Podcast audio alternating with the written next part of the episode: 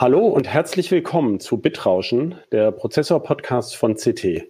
In unserer ersten Ausgabe sprechen wir über den neuen Intel-Chef und kommende Prozessoren von AMD und Intel. Gleich mehr. CT Bitrauschen. Der Prozessor-Podcast vom Computermagazin CT. Ja, noch einmal herzlich willkommen zum Podcast Bitrauschen. Mein Name ist Christoph Windeck. Heute spreche ich mit meinem Kollegen Christian Hirsch über den neuen Intel-Chef Pat Gelsinger und die Prozessoren, die AMD und auch Intel auf der CES oder auch CES in der vergangenen Woche angekündigt haben. Christian, stellst du dich den Zuhörern mal kurz selber vor? Ja, hallo, hier ist Christian. Äh, ich bin im ähm, Hardware-Ressort jetzt auch schon seit 13 äh, Jahren und Christoph ist mein Chef. genau. Danke. Und ich selbst bin seit 1999 bei CT immer im Hardware-Ressort.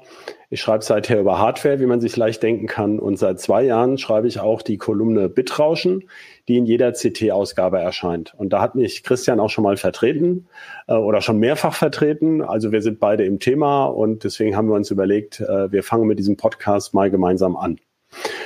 Aber jetzt gleich zum ersten Thema bei Intel, da läuft es ja jetzt schon seit einigen Jahren nicht mehr richtig rund. Der ist zwar, ähm, Intel ist zwar immer noch der umsatzstärkste Chip-Hersteller der Welt, hat aber den Anschluss bei der Fertigungstechnik verloren. Ähm, also da waren sie ja jahrzehntelang führend und sind es jetzt eben nicht mehr. Und im Zusammenhang mit den Fertigungsproblemen gab es jahrelange Verzögerungen in der sogenannten Roadmap, sodass Intel jetzt auch bei der CPU-Performance zurückgefallen ist. Sie liefern ja aktuell immer noch 14 Nanometer Prozessoren aus. Da kommen wir ja gleich noch zu, auch bei den Neuvorstellungen. Und äh, nun kommt, ähm, da gab es eine Zwischenführung. Man fand vor zwei Jahren nicht so recht einen neuen Chef für Intel und hat sich dann den Bob Swan, der ist eigentlich Finanzmensch, war früher, glaube ich, bei Qualcomm. Der hat das jetzt mal interimsmäßig geführt und jetzt kommt Pat Gelsinger zurück, was für großes Hallo sagte, sorgte. Der ist nämlich ein altes Intel-Eigengewächs und seit 2009 eigentlich bei VMware äh, der Chef. Die sind ja, gehören ja mittlerweile zur Dell EMC oder Dell EMC. Und ähm, jetzt kommt wieder ein Ingenieur ans Ruder. Ähm, Christian, was sind denn da deine Hoffnungen? Äh, wie du es schon jetzt gerade im letzten Satz angesprochen hast, ich bin da auch immer positiv gestimmt, wenn, wenn bei so großen Chip-Herstellern äh, jetzt nicht unbedingt äh, Leute mit, mit BWL-Hintergrund oder so äh, in der Führung sind, sondern auch, sage ich mal, technisches Know-how da ist. Man sieht es ja, äh, bestes Beispiel AMD ne, mit dieser Su, die ja auch aus der äh, Schiene kommt, die, die ja auch, glaube ich, früher bei, bei äh, Motorola oder Freescale oder so auch mal genau. gearbeitet hatte und eben auch aus der Chip-Entwicklung kommt und zumindest ein Grundverständnis hat, worauf es ankommt, sage ich mal, technisch ne, dass sie und sie ja sehr erfolgreich in, in der Firma und äh, genauso äh, bei Nvidia, ne, ähm, äh, Jensen Huang äh, hat ja auch einen ingenieurstechnischen Hintergrund. Ne? Also ich denke, das ist klar, man muss natürlich auch bei, bei so einer großen Firma, wenn man die führt, äh, auch eben, äh, sage ich mal, finanztechnisch ein bisschen was drauf haben, ne? Oder, ne? Aber äh, ich glaube schon, bei den Technologiefirmen kommt es schon drauf an, dass man auch versteht, was da, worum es eigentlich geht. Mhm.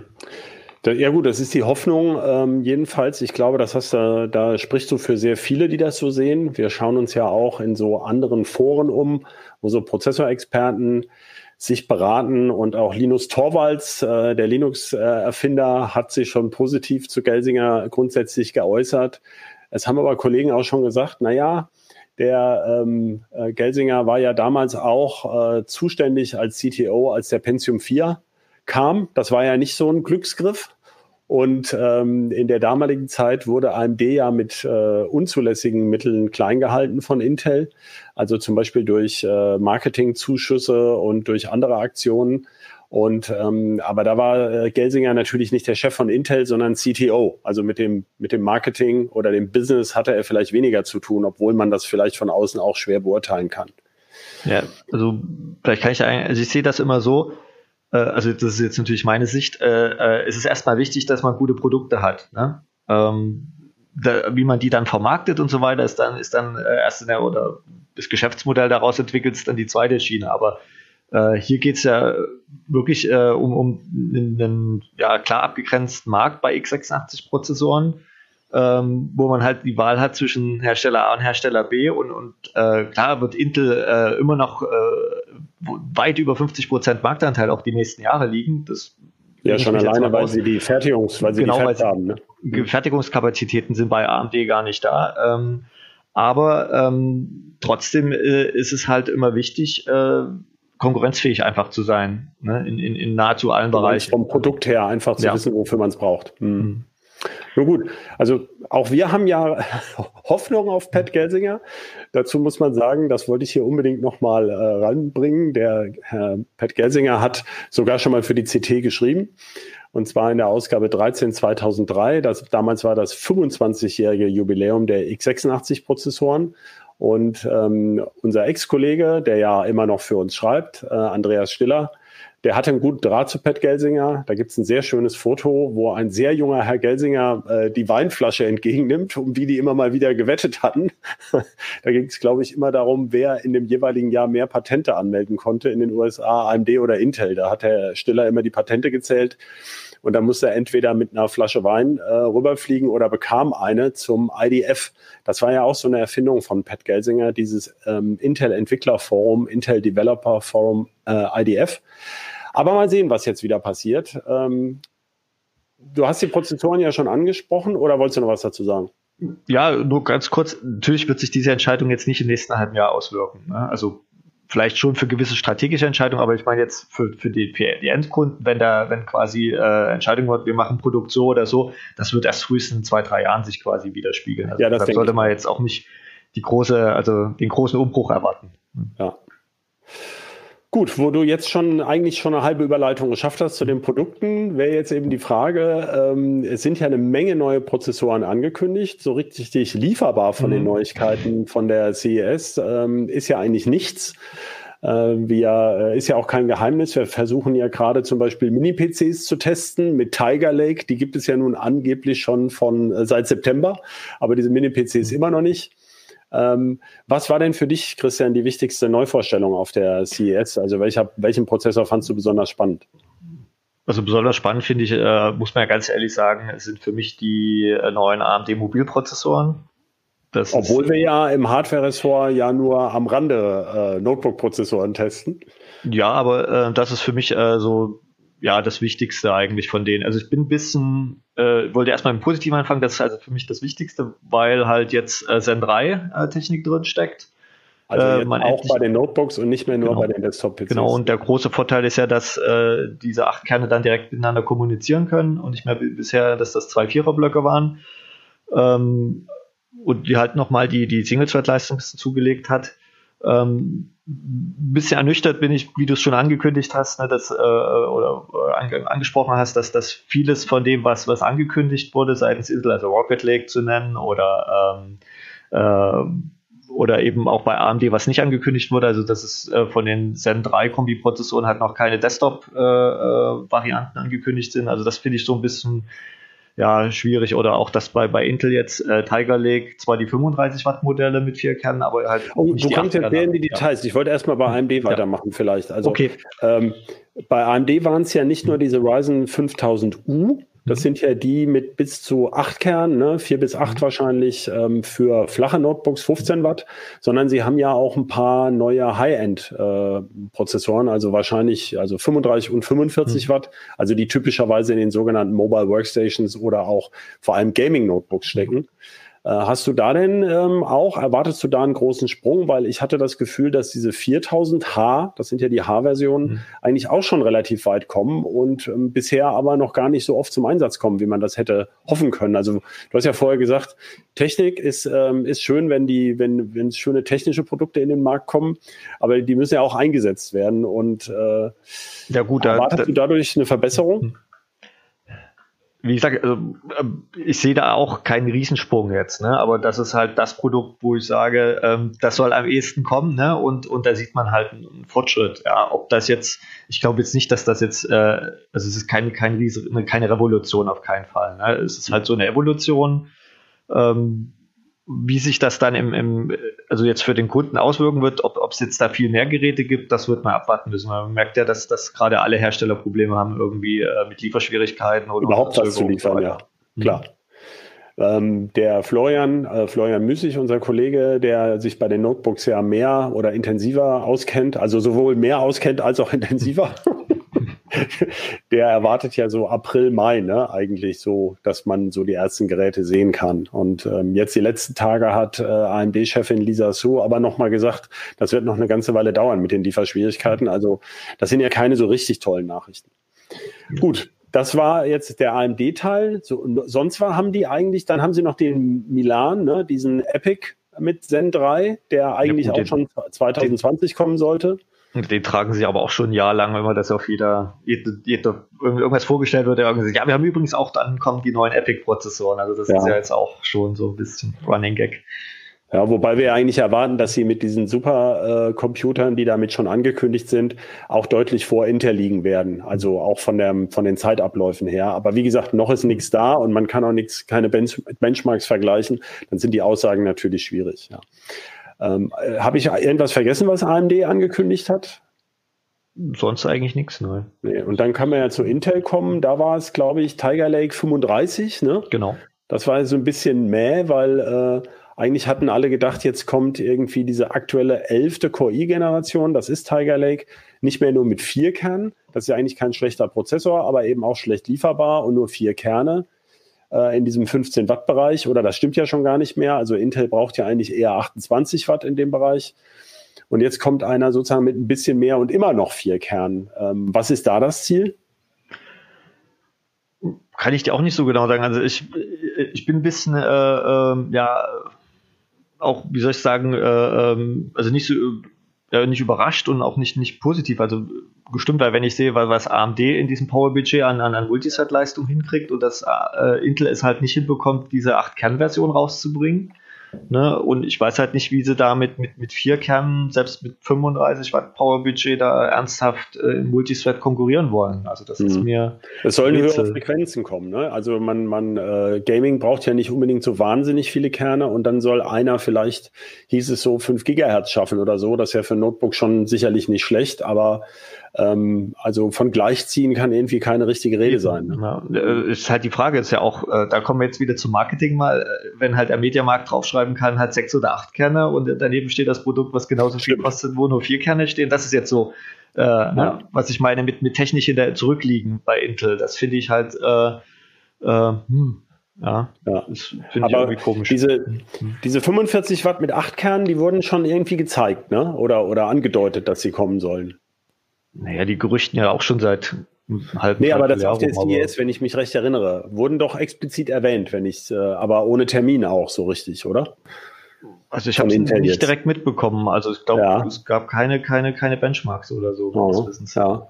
Also ist ja sehr zurückhaltend eigentlich. Mhm. Und dann, du hattest es schon erwähnt, jetzt Desktop, das war Rocket Lake, ne? Das ist noch ein 14 Nanometer Chip. Ja, das ist ja, ähm, Intel hat ja das Problem gehabt, dass ihre 10 Nanometer nicht so richtig zum Laufen kriegen, schon seit Jahren. Und deshalb haben sie ja Plan B gemacht, dass sie äh, quasi die moderne Architektur zurückportiert haben auf den alten 14-Nanometer-Prozess. Was technisch ja sehr spannend ist. Ja, das bin ich auch. Wir haben ja seit Skylake, also 2015, 2016 ja im Desktop ja immer, also keine großen Architekturänderungen mehr gehabt, immer mal so ein paar kleine Tippeltappelschritte, aber nicht das Tempo, was jetzt gerade AMD seit 2017 vorlegt. Und äh, deshalb bin ich da schon gespannt drauf und was ich fast noch wichtiger finde als diese Performance, die sie da, da deutlich erhöhen, ist diese ganze Plattformgeschichte, die sie da jetzt endlich mal anpacken. Ne, dass jetzt endlich mal PCI Express 4.0 kommt, dass ein, äh, es ein M2-Slot direkt an der CPU angeboten gibt, der Chipsatz wird modernisiert und so weiter. Wird der ähm, Chipsatz denn eigentlich auch PCI Express 4 können oder nein, bleibt der bei? Äh, also meines Wissens ist der nur 3.0, sie haben es zumindest nicht anderes geschrieben. Und ja. die Verbindung, also die DMI-Verbindung verdoppeln sie. Ne? Das von bisher äh, quasi vier Lanes auf acht Lanes erhöht.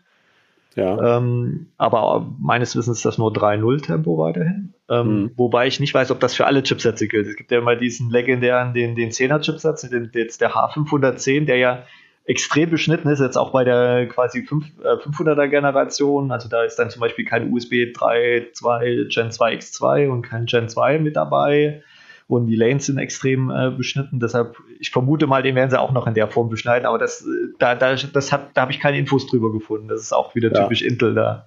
Ja. ja. Das, ja, ist auch eher alles irgendwie noch kein so klares Bild, wo sie eigentlich damit ja, hinwollen. Was mich halt am meisten stört, wieder aus, aus, aus Kundensicht, ist halt, dass die Boards jetzt wahrscheinlich so Anfang Februar in den, in, zumindest die ersten Boards in den Handel kommen die laufen auch mit den, den, den älteren 10. Generation Prozessoren in Comet Lake, aber dann funktioniert halt die Hälfte nicht. Ne? Und, und das kann man dann erst wieder in der wahrscheinlich die Hälfte der Schnittstellen sozusagen, also die PCI Express 4 ja, auch die Funktion. Es gibt kein PCI 4.0 kann man nicht nutzen, der M2 ist dort an der CPU, der auf dem Board liegt, brach. Ach so, ähm, ja klar, klar. Dann ähm, was was das noch? Äh, äh, ja, das ist, finde ich dann irgendwo HDMI 2.0, ne? kommt auch was mit, der, mit den Rocket Lakes. Auch ne? irgendwie nicht so richtig verständlich. Also deshalb, wer, wer kauft sich denn jetzt ein Board, auch noch vielleicht ein teures Z590 Board für 200, 300 Euro und packt da eine CPU rein, wo dann die Hälfte nicht geht. Also das finde ja. ich jetzt irgendwo von der Reihenfolge her falsch. Also da muss ich ganz ehrlich sagen,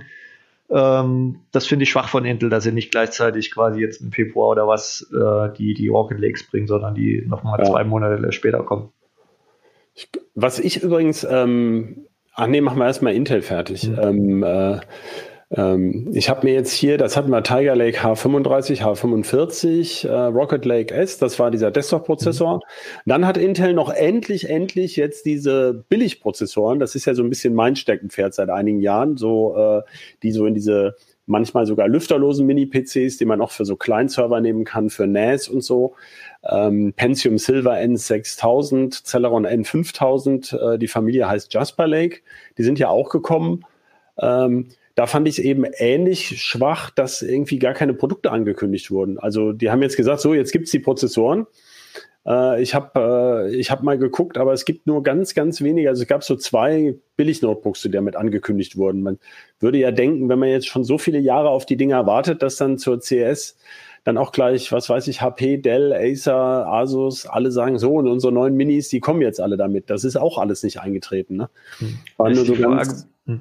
So wie, groß ist denn überhaupt noch das Produktsegment oder die, die, die, die, die Nachfrage nach solchen Produkten? Also das mag jetzt im asiatischen Bereich vielleicht noch höher sein als hier, aber mir fallen Einfach, jetzt außer den weniger Chromebooks, bezahlt wird pro Gerät, ja, meinst du? Ne? Ja. ja, aber außer den Chromebooks und klar, Embedded-Bereich brauchen wir nicht drüber diskutieren. Das gibt aber Dafür jetzt so, gibt es ja wieder extra Varianten. Ja, genau, eben, aber für, für in äh, Europa, ähm, ähm, wer kauft sich denn noch solche Geräte, wo sowas drinsteckt? Wenn man sieht, dass, dass, dass Geräte, wo quasi, sag mal, ein vollwertiger Prozessor oder zumindest leistungsstärker äh, Core-Prozessor oder, oder einer aus der Ryzen, die kosten ja auch nicht mehr so viel Notebook. Ne? Ja, gerade hat Medium, glaube ich, wieder ein, äh, Schul- äh, Notebook, Schüler-Notebook für 200 Euro mit sowas angekündigt. Und da steckt eben jetzt im Grunde vier Jahre alte Technik drin. Und ich meine, so viel toller sind die jetzt auch nicht, aber sie bringen immerhin eben auch eine schnellere PCI-Generation, also PCI Express 3.0 und ähm, USB 3.2 Gen 2, also mit 10 Gigabit Sekunde soll da auch kommen. Aber wie gesagt, sie sind noch nicht da.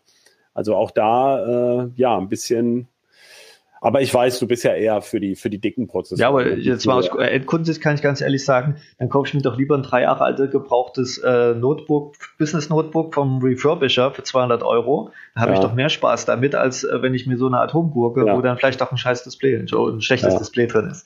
Ja, ähm, ja. Gut, jetzt sind wir da bei Intel auch mit durch. Das war, ja. ich glaube, oder so, da zu, Servern hat Intel, glaube ich, nichts gesagt, wenn ich mich recht erinnere. Das ist ja auch die, heißt ja auch Consumer Electronics Show. Ja. So hieß sie, glaube ich, früher die Messe. Ich glaube, das verwenden die gar nicht mehr offiziell, sondern die nennen sich nur noch CES. Ähm, worauf ich nochmal hinaus wollte, hatte ich mir noch notiert im Vorfeld, äh, diese seltsame Mischung, die AMD da bei dem Ryzen 5000U macht, mit diesem, der heißt ja eigentlich Cezanne mit Zen 3. Mhm das sind auch die meisten Varianten, aber ich glaube zwei oder drei in dieser Produktmischung, äh, ähm, die haben noch Zen 2 Technik. Ja. Hast du irgendwie verstanden, warum sie das machen? Oder gab es da eine Erklärung zu? Oder was denkst du? Ich, ich glaube, das ist so wie vor ein paar Jahren mit den Grafikkarten. Da hat man ja auch sowas äh, ab und zu mal gemacht. Mhm. Ähm, vielleicht, ähm, ja, es wird nicht, vielleicht ist es einfach eine Kostenfrage, dass, dass sie halt eben vielleicht noch genug Bestände der alten haben, die sie dann vielleicht noch günstig äh, quasi mit anbieten. Schwer zu sagen, also was ja. sie sich dabei gedacht haben.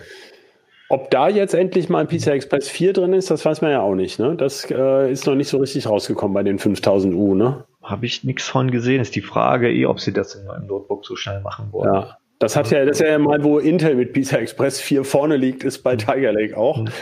Wobei man es im Notebook am allerwenigsten braucht, aber naja, äh, äh, es ist nun ja, bei die, also ich weiß jetzt nicht, wie es bei den 5000ern äh, Mobile ist, aber bei den, bei den Vorgängern von AMD ist ja auch so, dass die ja nur mit 8 Lanes GPUs anbinden können genau. Mobile, obwohl der Chip ja. 16 kann. Also Desktop, die Desktop Renoirs, die können 16 anbinden. Genau. Ne, also ich denke schon, dass es äh, ist einfach eine Frage, ne? man hat ein endliches thermisches Budget im Mobile und dann sagt man halt, okay, dann nehmen wir lieber die 3, 4 Watt oder was das dann sind für, für die CPU-Leistung als für die Ja, Anwendung. oder eben auch den Grafikkern, ne? Hm. für ein bisschen Gaming oder sowas, ja. Ja, dann ist mir noch aufgefallen, es gab ähm, äh, der, der Elephant in the Room ist ja Apples M1, also der erste starke ARM-Prozessor, der es mit vielen x86 Mobilprozessoren mindestens aufnehmen kann und ähm, jetzt ja im äh, MacBook Air und im äh, MacBook Pro 13 Zoll und im Mac Mini zum Einsatz kommt. Und da waren wir ja, glaube ich, alle so ein bisschen enttäuscht, dass von den üblichen ARM-Verdächtigen wie Qualcomm und Samsung irgendwie nichts kam ähm, was jetzt auf die Notebooks zielte. Jetzt ist gerade in den letzten Tagen ein Gerücht hochgepoppt, Qualcomm will doch noch einen Anlauf ähm, unternehmen und plant noch was. Äh, wie siehst du das in dem Bereich? Hast du da Erwartungen, dass äh, bei x86 was mit ARM jetzt in nächster Zeit kommt? Äh, wenigstens bei Notebooks. Wäre auch für Mini-PCs eigentlich ganz witzig, also lüfterlose Minis. Oder ja, siehst ich bin, bin ja immer gespalten. Also es ist, wenn ich sehe halt unsere Erfahrung einfach mit den Geräten, die es bisher gab, ne, ich gehe erstmal, gehe einfach mal einen Schritt zurück, äh, das war halt, das wollte man nicht. Ne? Also die waren ja relativ teuer, es gab viele Einschränkungen, nur 32-Bit unter Windows, Anwendungen unterstützt und, und, und Grafiktreiberprobleme und dies und das. Äh, von der Performance liegen sie halt exorbitant weit hinten, finde ich. Ne? Also naja gut, das wäre ja bei einem äh, M1-Konter dann ja nicht mehr so. Ja, ja, wenn wenn wenn es das gäbe, aber das ist ja noch nicht mal, also ich sehe da nichts momentan. Äh, das, und, und so Versprechungen, wir sehen es ja auch bei Qualcomm, wenn die einen neuen Chip äh, ankündigen, dann dauert das ungefähr fast ein Jahr, bis der dann irgendwann mal ein Gerät zu kaufen gibt. Ne? Das stimmt natürlich. Das ist ja. ja bei Apple anders, ne? Die haben das einfach gebracht. Ne? Ja. Ähm, ich weiß, die haben natürlich auch jahrelang dran entwickelt. Das ist ja auch nicht so, dass das aus der Schublade gezaubert wurde, das ist klar, aber äh, bei den anderen, die, die kündigen halt sehr viel an und bringen noch weniger. Ne? Das ist ja die umgekehrte Taktik. Ähm, ja, also ich, also ich kann es mir bei Windows-Geräten ehrlich gesagt nicht vorstellen, weil ähm, der große Vorteil von x86 ist ja einfach, die Software läuft einfach. Ne? Also wenn ich einen x86-Prozessor habe, ja. dann läuft einfach die, die Standard-Windows-Software von den letzten 15, 20 Jahren einfach relativ problemlos drauf, bis auf natürlich Ausnahmefälle, aber. Außer Adobe Flash jetzt nicht ja, mehr. Genau. aber das läuft da noch viel weniger. Ja. Ne? Und, und Apple hat natürlich den Riesenluxus einfach, sie können halt einfach sagen, ne, du kriegst ja eh von uns alles aus einer Hand. Ne? Und da muss ich auch Apple loben, die kriegen das mit ihren Entwicklungs, äh, mit der Entwicklungsumgebung und, und die Entwickler nehmen sie sehr gut mit. Und dann gibt es auch zum Tag eins, wenn, wenn neue Geräte rauskommen, auch einen Großteil der passenden Software oder sie haben eine sehr gute Emulation. Ne? Ja. Das, was Microsoft das ja nicht ja sehr beeindruckend, hat. was da ja. Äh, gelaufen ist. Und das, das, ist da, ja, das ist bei Windows, das kann man sich im Moment noch gar nicht vorstellen. Also da gibt es noch gar keine Hinweise, wie gut oder schlecht das laufen könnte. Also bisher sah es eher schlecht aus. Also bei weitem nicht so wie bei Apple. Ja. So zum Beispiel ein, äh, ein Chromebook mit ARM oder so, klar, das ist ja problemlos machbar. Hat sich aber ja auch nicht so durchgesetzt, ja. obwohl es so machbar ist. Es gab da diese Rockchip-Dinger, aber ähm, so richtig äh, abgehoben haben die ja auch nicht. Hm. Ja. Gut, ich würde sagen, wir wollten es ja extra nicht so lange ja. machen, ähm, damit man es mal so zwischendrin hören kann. Das waren also die Prozessorneuigkeiten von der CES. Ähm, damit würde ich sagen, wir verabschieden uns von den Zuhörern. Vielen Dank fürs Zuhören und ähm, hoffentlich auch Zuhörerinnen. Äh, da hoffen wir immer drauf, dass mehr Frauen zuhören. Äh, danke an dich, Christian. In zwei Wochen äh, kommt dann wieder eine, die nächste Ausgabe, Nummer zwei vom Bitrauschen Podcast, dann mit äh, unserem Kollegen Carsten Spille. Und ich möchte mich an dieser Stelle auch von, bei einigen Kollegen bedanken, ohne die dieser Podcast gar nicht möglich wäre. Äh, das ganze Team hat da mitgemacht. Ähm, hinter den Kulissen war jetzt vor allem Johannes Börnsen an der Technik. Ähm, dann hat für das Intro Hartmut Gieselmann gesorgt und Isabel Grünwald. Und ähm, dann hat Andreas Wodrich auch ein Foto gemacht. Das ist ja ein Audiopodcast, aber man möchte ja trotzdem ein Bildchen haben. Und ähm, damit sage ich Tschüss und bis zum nächsten Mal. Tschüss.